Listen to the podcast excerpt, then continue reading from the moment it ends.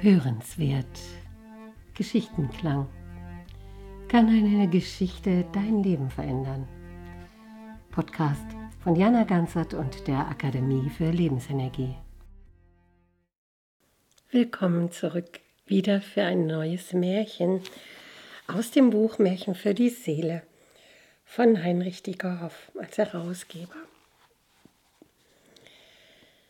In einem großen grauen Schloss am Meer lebte ein alter Edelmann. Reich war er, war einsam. Weder Frau noch Kinder waren ihm geblieben, nur eine kleine Enkelin. Doch der hatte er niemals ins Gesicht geschaut, so hasste er sie, denn bei ihrer Geburt war seine Lieblingstochter gestorben. Und als ihm die alte Kinderfrau das Neugeborene bringen wollte, da hatte er einen Schwur getan. Niemals, Niemals werde er dieses Kind ansehen. Nun saß er Tag um Tag am Fenster, starrte hinaus auf die See und weinte um seine tote Tochter. Haut und Bart wurden ihm weiß und wuchsen so lang, dass sie bis zum Boden niederhingen, und seine Tränen tropften auf das Fenstersims, hüllten den Stein aus und rannen die grauen Mauern hinab ins Meer. Die kleine Enkelin wuchs heran, ohne dass sich jemand um sie kümmerte.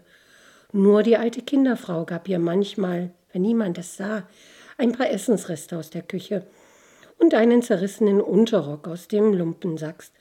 Den andere Dienst, die anderen Dienstboten aber spielten ihr übel mit, stießen sie herum, schlugen sie und zeigten mit Fingern auf ihre bloßen Füße und nackten Schultern. Lumpenkind, Lumpenkind, riefen sie ihr nach, bis das Mädchen weinend aus dem Schloss floh und sich in den Büschen verbarg.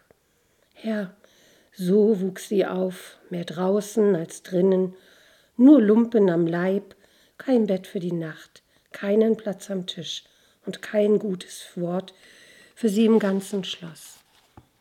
Aber einen Freund hatte sie, das war der kleine Gänsehirt. Viel geben konnte der ihr auch nicht, aber immer wenn sie ganz verzweifelt war vor Hunger oder Kälte oder Müdigkeit, spielte er für sie auf seiner Flöte. Und dann vergaß sie allen Kummer und tanzte, und die Gänse schnatterten dazu.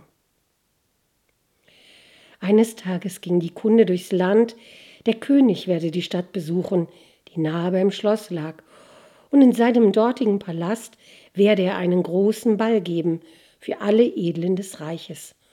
Und der Kronprinz, des Königs einziger Sohn und Erbe, werde sich auf diesem Ball unter den Töchtern des Landes eine Braut wählen.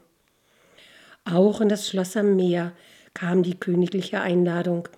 Die Diener brachten sie ihrem Herrn, der saß wie immer am Fenster, eingehüllt in sein langes weißes Haar, und seine Tränen tropften aufs Fenstersims. Aber als er die Botschaft des Königs vernahm, da trocknete er seinen Tränen und ließ sich prächtige Gewänder bringen und edelsteingeschmückte Ringe, die legte er an. Dann befahl er, sein weißes Pferd zu satteln um mit Seide und Gold zu schmücken. So wollte er dem König entgegenreiten. Selbst das Lumpenkind hatte von den großen Festlichkeiten in der Stadt gehört, und nun saß sie weinend bei der Küchentruhe Küchentür. Sie durfte ja gewiss nicht mitkommen und all die Pracht betrachten. Die alte Kinderfrau hörte sich schluchzen. Da ging sie zu ihrem Herrn, der gerade aufbrechen wollte. Herr, sagte sie, nehmt doch die Kleine, eure Enkelin, mit auf den Ball. Der alte Lord jedoch runzelte nur die Stirn. Schweig, davon will ich nichts hören. Und die Dienstboten lachten. Was soll das Lumpenkind denn auf dem Ball? Wenn sie tanzen will, kann doch der Gänsehirt für sie spülen. Herr, nehmt das Kind doch mit, bat die alte Kinderfrau noch einmal. Aber der Lord schüttelte nur den Kopf, und als sie noch immer nicht aufgab, scheuchten die anderen Diener sie mit Spott und Stößen davon. Mit schweren Herzen ging sie zurück in die Küche da hatte die Köchin das Lumpenkind längst davongejagt und die war fortgelaufen zu ihrem Freund, dem Gänsehirten. Dem erzählte sie unter Tränen, wie unglücklich sie sei, weil sie nicht mit dürfe auf dem Ball des Königs. Ach, wein doch nicht und verlier nicht gleich den Mut, sagte er. Weißt du was? Wenn der Lord dich nicht mitnimmt, dann gehe ich mit dir in die Stadt. Gewiss bekommen wir da etwas zu sehen von dem Fest. Und vielleicht sehen wir ja sogar den König und die Braut. Doch das Lumpenkind ließ nur den Kopf hängen und schaute traurig an sich herab, auf ihren zerlumpten Rock und ihre nackten Füße. Da blies der Gänsehirt in seine Flöte. Mit der rechten Hand spielte er eine fröhliche Melodie. Da vergaß sie ihren Kummer und mit der linken zog er sie mit sich. Und dann tanzten Lumpenkind und Hirtenjunge Hand in Hand, die Gänse voraus, die Straße hinab zur Stadt. Sie waren noch nicht weit gekommen, dabei überholte sie auf einem prächtigen Pferd ein junger, schöner Mann in kostbaren Kleidern. Grüß Gott, ihr beiden, rief er ihnen zu. Sagt mir doch, führt diese Straße in die Stadt, wo heute der König zum Ball einlädt? Ja, dahin wollen wir auch, sagte das Lumpenkind. Reitet nur immer gerade heraus. Ihr könnt den Weg nicht verfehlen. Oh gut, sagte der Reiter, aber er trabte nicht weiter, sondern schwang sich aus dem Sattel und schritt, sein Pferd am Zügel, neben ihn her. Und Limpen, Lumpenkind und Hirtenjunge hüpften Hand in Hand zum fröhlichen Klang der Flöte weiter die Straße hinab. Der Fremde konnte aber seinen Blick nicht abwenden vom Gesicht des Lumpenkindes. Es war zwar nicht ganz sauber, man sah noch die Tränenspuren auf ihren Wangen. Auch war ihr Haar nicht geflochten, sondern fiel in wilden Locken auf ihre Schultern. Aber nie hatte er ein schöneres Mädchen gesehen, und nie zuvor war er so verliebt. Endlich fasste er sich ein Herz. Ich bitte dich, Mädchen, sagte er zu ihr, werde meine Frau. Sie lachte und schüttelte den Kopf mit den wilden goldenen Locken. Man würde euch doch nur auslachen, wenn ihr ein Gänsemädchen heiraten wolltet, sagte sie Sucht euch eine der hohen Damen aus, die ihr heute Abend auf dem Ball des Königs sehen könnt, und macht euch nicht lustig über ein armes Lumpenkind. Der Fremde aber gab nicht auf, und wenn sie ihn auch immer wieder abwies. Nein, das geht doch nicht, das wisst ihr doch selbst. Und mit jedem Nein klang die Flöte süßer, mit jedem Nein liebte er sie mehr. Wenn wir nur wollen, so wird uns nichts und niemand trennen, rief er endlich, als sie ans Stadttor kamen und voneinander Abschied nahmen. Und damit du glaubst, dass es mir ernst ist und ich mir keinen Scherz mit dir erlaube, komm heute Abend auf den Ball, so wie du bist, ohne Schuhe und mit zerrissenem Rock und mit deinen Gänsen. Sei um Mitternacht dort, ich werde mit dir tanzen und dich dem König und all den edlen Damen und Herren vorstellen als meine Braut. Nun war es bald Mitternacht auf dem Ball des Königs. Die Halle glänzte im Licht ungezählter Kerzen.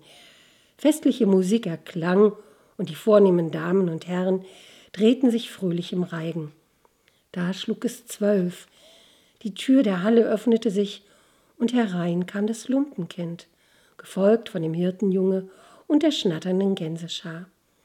Sie blieb an der Schwelle stehen.